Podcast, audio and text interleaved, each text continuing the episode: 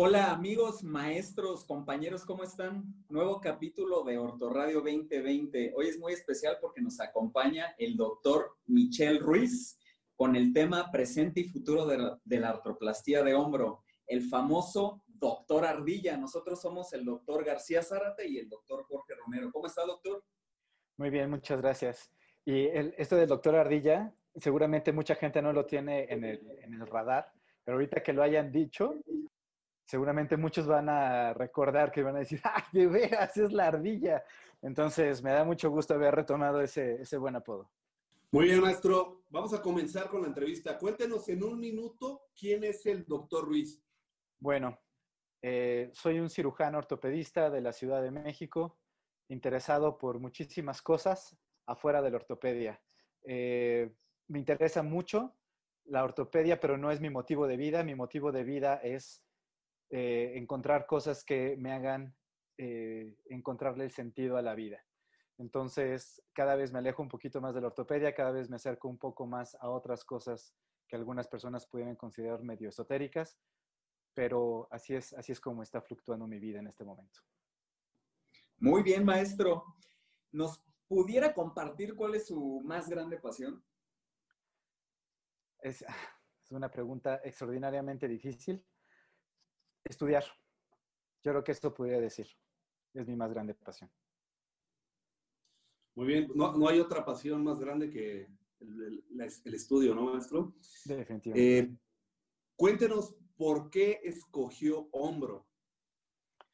Eh, escogí hombro. La verdad es que no fue, una, no, no fue una decisión que yo tuviera desde un principio. Yo tengo un sesgo muy importante de haberme dedicado a la rodilla desde el principio. Eh, cuando entré a medicina, en el año de 1993, entré a un grupo especial de la, de la, UNAM, de la Facultad de Medicina, donde te asignaban un tutor. Y en ese entonces al tutor que me asignaron, estamos hablando hace 28 años, me asignaron que mi tutor era el doctor Antonio Miguel. Entonces, eh, así fue como entré a Pumas y así fue como entré a la traumatología deportiva. Y toda mi vida estaba enfocada a ser rodillólogo. Yo, de hecho, me, me llegó este, este chispazo de dedicarme al hombro hasta el quinto año, ya, ya siendo fellow. De hecho, yo quería ser inicialmente el fellow en, en artroscopía, pero después de estar con el doctor Barber en Estados Unidos en una rotación, fue cuando dije, quiero hombro, o sea, me encanta la rodilla, la rodilla sigue siendo una de mis grandes pasiones también, pero tengo que dedicarme al hombro, creo que esa es mi, mi nueva obsesión. Muy bien, maestro. Qué bueno que comentó algo acerca del doctor Barber, porque la siguiente pregunta es las tres cosas más importantes que aprendió precisamente del doctor Barber. La, la, las tres cosas más importantes que aprendí de él son, la primera, la más importante que, que, que me dejó ese año, es la academia y, y, el estar involucrado con la literatura científica. Él, él fue el que me propuso por primera vez que me convirtiera en revisor de una revista, siendo que no tenía ninguna idea de cómo hacerlo. Él me dio un mini, mini crash course para poder hacerlo. Entonces, a partir de eso fue que me fui involucrando mucho más en el quehacer de la literatura científica, eh, hasta que he llegado a ser miembro de comités editoriales y actualmente soy editor también asociado de, un par de revistas eh, extranjeras importantes. Para mí eso fue lo más importante. Lo segundo, lo más importante es aprender a tener una relación con la industria. Eh, sin, sin, lugar a duda, él fue el que me, el que me enseñó ese, ese camino de cómo eh, encontrar colaboración con la industria. Actualmente tengo la fortuna también de ser eh, consultor para cinco compañías farmacéuticas y de, y de implantes. Eh, y la tercera cosa que me dejó, que creo que es la que me ha marcado toda la vida, es tratar de tener este equilibrio entre ser un profesionista lo más exitoso que se pueda, pero nunca eh, descuidar a la familia, que ese siempre ha sido mi centro. Muy buenas enseñanzas, maestro. Cuéntenos, para usted, ¿cuál es el presente de la artroplastía de hombro? El presente de la artroplastía de hombro es encontrar el, un diseño que pareciera que no, tenía, que no tiene mucha lógica, que es esta artroplastía reversa de hombro. Y no tiene, mucha lógica, voy a explicar por qué. Porque durante muchos años se intentó tener un, diseño reverso y, siempre fracasó y fracasó de una manera absoluta hasta que el doctor Gramont logra eh, este diseño exitoso de una, de una artroplastía reversa. Entonces, ahorita estamos en cómo un diseño que fue muy exitoso, tratar de lograr que sea todavía más, tomando como base ese diseño del, del, profesor Gramont y que actualmente es, es, la prótesis que más se pone en el mundo. Actualmente se pone mucho más artroplastías reversas que artroplastías anatómicas. Entonces, estamos en ese, en, eh, tratando de encontrar el, el, diseño óptimo de una artroplastía reversa de hombro. Muy bien. ¿Y el futuro? ¿Qué es lo que viene para la artroplastía de hombro? Lo que viene, una cosa es lo que viene y lo, que, y lo segundo es que lo que me gustaría que, que viniera. Lo, lo, que viene es eh, tener los, los sistemas que nos eh, ayuden a tener las mejores reconstrucciones. Entonces, en esto podemos hablar básicamente en dos vertientes. Tener la capacidad de tener sistemas que nos ayuden a colocar implantes de la, menor, de la mejor manera posible, es decir, de la manera más segura, de la manera más predecible y de la manera más reproducible en, en un paciente. Y la segunda opción es tener sistemas que nos ayuden a hacer reconstrucciones en pacientes que tienen grandes defectos, principalmente óseos, pero que nos ayuden a hacer esa reconstrucción para poder tener el mejor resultado posible. ¿Qué es lo que me gusta, lo que me gustaría que, que viniera en el futuro? Me gustaría dejar de lado la artroplastía reversa. Aunque la artroplastía reversa es mi pasión, no deja de ser un diseño antianatómico. Estamos en la época de hacer todo anatómico. Entonces, si pensamos en una artroplastía reversa, es exactamente lo contrario. Por eso se llama reversa. Entonces, lo que me gustaría que viniera en el futuro es tratar de recuperar un diseño anatómico que pudiera tener la biomecánica, eh, o más bien que nos pudiera resolver los problemas biomecánicos que los está resolviendo actualmente una artroplastía reversa. Muy bien. Doctor, usted fue de los primeros en utilizar cirugía con asistencia virtual. Cuéntenos tres ventajas y tres debilidades que usted detectó. Bueno, esta eh, asistencia holográfica tiene, tiene eh, voy a hablar primero de las desventajas para hablar de lo, de, lo malo. Eh, la primera desventaja es que se requiere un, un, hardware especial que todavía no está al acceso de, de todo mundo. Actualmente lo que estoy utilizando es una cosa que se llama HoloLens, que fabrica, HoloLens 2, que fabrica Microsoft. Entonces es un, es un hardware que no está disponible todavía de manera comercial para todo el mundo. El segundo es que es el costo. Podríamos hablar que, que, es, que, que aunque no es un, un, costo demasiado elevado, eh, realmente eh, pues tampoco es algo que, sea lo más accesible. Estamos hablando de unos 3.500 dólares. Eh, y el tercero es que no resuelve todavía lo que nosotros queremos resolver, que sería una navegación dentro de una cirugía. Sigue siendo una asistencia visual, pero todavía no nos da esa capacidad de navegación, pero sin lugar a duda lo vamos a lograr en el futuro muy corto. Las grandes ventajas es que, aunque requiere un hardware especial, no se requiere absolutamente ninguna otra infraestructura. Realmente nada más teniendo una red de Wi-Fi en un quirófano es más que suficiente para utilizarlo. La otra gran ventaja es que no nada más esta eh, tecnología nos ayuda para hacer asistencia holográfica, sino nos ayuda mucho para la educación a distancia, porque también utilizando algunas aplicaciones de, dentro de esta tecnología nos ayuda a comunicarnos con muchas personas alrededor del mundo y hacer un ambiente mucho más colectivo. Y eh, finalmente la, ventaja que se deriva de todo esto es tener una cirugía lo más segura y predecible posible. Muy interesante, maestro. Otra pregunta en este tema. ¿Cree que la inteligencia artificial y el machine learning nos puedan ayudar a seleccionar mejor a nuestros pacientes? Yo creo que no creo que nos vayan a ayudar mucho a seleccionar los pacientes porque los pacientes van a estar ahí y no vamos a tener mucha, mucha opción de decirles si te quiero como paciente o no te quiero como paciente. Que eso, desafortunadamente en Estados Unidos, yo creo que sí va a pasar. Y, va a pasar porque no nada más van a utilizar el machine learning, sino que están utilizando algo también que se llama la, salud basada en valor. Entonces, eh, aunque suena muy bonito, en realidad yo creo que va a, ir en detrimento del, paciente. Lo que sí creo que nos puede ayudar la inteligencia artificial y el machine learning es a poder clasificar al paciente y poder decirle con mucha mayor exactitud cuál es el procedimiento que le puede otorgar el mejor resultado y sobre todo también predecir de una manera un poco más exacta cuál va a ser el resultado de ese paciente, tomando en consideración sus antecedentes y, sus, eh, y, la presentación en ese momento. Muy bien, gracias maestro. Eh, vamos con los ortotips del día. En la presencia de una fractura de húmero, ¿en qué casos utilizar una prótesis primaria anatómica y en qué casos una reversa de hombro? Una prótesis anatómica eh, en fracturas de húmero proximal cada vez lo utilizo menos porque eh, creo que los pacientes que se ven beneficiados por este implante son pocos y estamos hablando básicamente de pacientes que tienen una edad fisiológica joven, es decir, que es un hueso que no tiene una osteoporosis demasiado avanzada, donde las tuberosidades no tienen una conminución y sobre todo que tienen integridad eh, tendinosa. estamos hablando de un paciente relativamente joven. En todos los demás pacientes añosos con osteoporosis avanzada, con gran conminución de las tuberosidades, con pérdidas masivas eh, reconstruibles del húmero proximal, eh, considero que una artroplastía reversa es definitivamente el implante que va a dar el mejor resultado posible. Aprovechando su último video que acaba de publicar en YouTube, cuéntenos sobre sus abordajes que utilizan en hombro y si tiene alguna modificación al abordaje o algún tip extra. Bueno, realmente mi caballo de batalla es eh, el, abordaje del topectoral, por mucho es el que más hago. Lo hago principalmente eh, en, artroplastía de hombro degenerativa.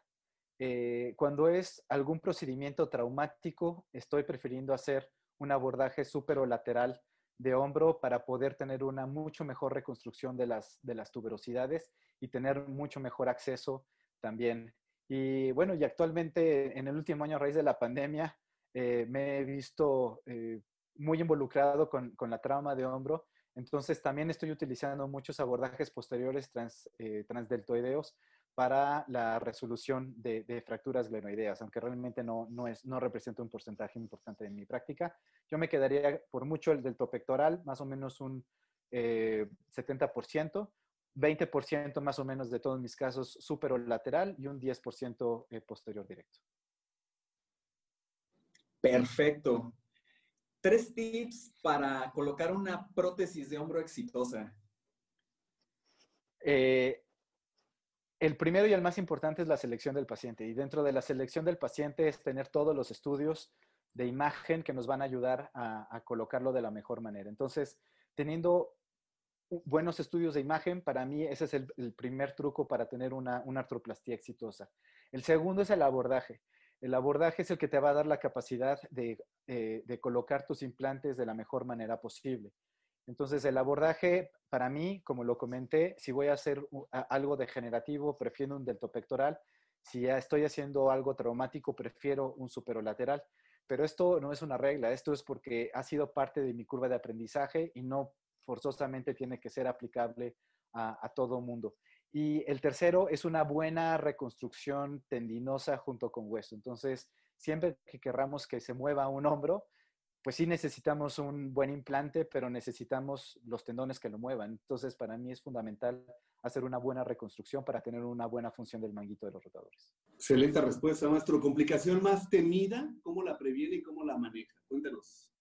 La complicación más temida en artroplastia de hombro reversa para mí, que es la con la que siempre me da pesadilla el día de la cirugía, es la inestabilidad protésica. Entonces, la, inestabilidad protésica, eh, en mi caso, he, sido porque me he sobredimensionado como cirujano y he querido a veces sobreaplicar y, darle demasiada importancia a mis, a mis eh, habilidades más a, lo que realmente tiene el paciente. Entonces, si un paciente tiene una eh, neuropraxia del nervio axilar, ya la pienso más de dos veces para hacer una artroplastia de hombro, porque sé que puede terminar en una eh, en una inestabilidad o trato de hacer algunas modificaciones en la cirugía como lateralizar el centro de rotación, trato de poner componentes un poco más grandes, pero eso ahora ya lo sé porque desafortunadamente sí he tenido esas complicaciones de, inestabilidad. Y la otra es que he tratado de mantenerme ya siempre con una retroversión del lado humeral en 30 grados. Ya antes trataba de individualizar un poquito de para estos grados 20 y para estos grados 30 y para esta patología 10. Y ahora prácticamente en todos hago una, una retroversión humeral de 30 grados. Muy bien. Dentro de la planificación prequirúrgica, ah, los datos o tips más importantes. Eh, para mí es tener una tomografía. Para, si, uno tiene una buena tomografía con cortes finos, es decir, que no tienen que ser ultra finos de un milímetro, pero con que uno tenga una, tomografía con cortes de tres milímetros, yo creo que con eso es más que suficiente para poder tener una buena medición y saber si uno se tiene que anticipar a hacer una reconstrucción glenoidea con injerto, colocar implantes con aumento, eh, colocar algunos implantes que puedan tener algunas modificaciones como lateralización del centro de rotación y del lado humeral también anticiparnos para saber si esas, a veces esas deficiencias humerales proximales son susceptibles de reconstruir con el mismo hueso del paciente, utilizando un halo injerto o en algunos casos algunos diseños que son específicos para reconstrucciones eh, humerales proximales, pero definitivamente teniendo un ataque para mí es lo más importante. Maestro, ¿algún ritual preoperatorio que tenga? Cuéntenos. Eh, para mí el ritual más, más importante es repasar mentalmente paso por paso lo que voy a hacer. Y eh, bueno, eso lo, había comentado en alguna ocasión con el doctor, bueno, me lo comentó más bien el doctor Chris Amat, que es parte de lo que, de lo que él siempre le recomendaba a sus, le recomienda a sus residentes y a sus fellows. Yo pensaba que, que era más como decirlo y, salir de, de, una plática incómoda que realmente hacerlo. Lo empecé a hacer de manera rutinaria, tratar de, ir paso por paso, desde que uno toma el bisturí, ir cortando, ir sintiendo qué tanto tiene que profundizarse en ese corte, ir repasando mentalmente todo lo que iba a ir haciendo una, uno durante una cirugía y en verdad es que uno hace que sus manos fluyan más fácilmente, hace que la mente fluya más fácilmente, hace que uno pueda tener a su equipo que está colaborando con él, que sea mucho más efectivo y que sea mucho más colaborativo. Y uno inclusive puede anticiparse a que, eh, a que cuando algo sale mal o no está corriendo como uno está esperando, pueda resolverlo de la mejor manera y de la manera más rápida posible. Excelente. Ya vamos a, con las preguntas más relajadas. ¿Cuál es su lugar favorito para vacacionar? Eh, tengo dos lugares favoritos en el mundo. Uno es la playa y el otro es el bosque. Entonces, para mí la playa definitivamente es Ixtapas y Guatanejos. Es un lugar que mi familia y yo hemos encontrado, que es, es la playa que más nos gusta porque es la que más nos relaja, la con la que más nos sentimos eh, identificados. Y el otro lugar es eh, Valle de Bravo. Valle de Bravo es para mí el, lugar también que he encontrado esa, esa parte espiritual. Eh, no me considero una persona religiosa, pero sí me considero una persona muy espiritual y parte de esa espiritualidad ha, nacido ahí estando en, Valle de Bravo. Doctor Michel, cuénteme cuál es su libro favorito. Bueno, no tengo libro favorito, tengo eh, dos autores favoritos. El primero sería Milán Kundera, que es el, el autor que representa el escritor que, que, yo hubiera querido ser y escribir así. Y para mí el libro que más lo representa es el, el libro de los amores ridículos. Y el segundo autor es Jorge Luis Borges, que es para mí el escritor ideal porque es, el escritor que yo estoy seguro que nunca, nunca hubiera logrado ser. Eh, y para mí el libro más eh, representativo es El Jardín de los Senderos que se bifurcan. Muchas gracias, maestro. Y para finalizar, eh, la última pregunta, ¿cree que podemos ayudar a curar el alma de un paciente? Yo creo que sí podemos llegar a curar el alma de, bueno, ahí, sí, está difícil porque primero tendríamos que ver si, es, si curamos el espíritu o curamos el alma. Eh, quiero pensar más en el espíritu y no tanto en el alma, platicar de cuál sería la diferencia. Sí podemos ayudar y lo primero que podemos hacer es acompañar. Eh, acompañar significa primero escuchar, no tomar partido, pero ser alguien que le ayude a la otra persona a encontrar también el sentido de, que, de lo que le está sucediendo. Eh, todas las personas que van a llegar con nosotros no están pasando por un momento fácil y creo que ahora que estamos en la pandemia, todavía menos. Entonces, eh, al menos no debemos considerarnos nada más médicos. Creo que sí es importante que nos consideremos curadores de almas, porque a final de cuentas no somos nada más cuerpos, sino que esa persona también viene a buscar un alivio con nosotros y ahí es donde debemos acompañarlos. Doctor Michel, muchas gracias por habernos otorgado este tiempo y compartir sus experiencias tanto personales como profesionales. Creemos que todo esto siempre ayuda a la formación y, o ayuda a conocer mejor al, a, la, ortopedista detrás del gran nombre. Y por parte de nosotros de Ortoradio 2020 queremos agradecerle. Yo soy el doctor García Sarte. Yo soy el doctor Jorge Romero Tagles. Y este es el doctor Michelle Ruiz. Doctor, muchas gracias. Muchas, gracias. Cuídense mucho. Y si alguna vez si me quieren decir doctor Ardilla, así me saludan.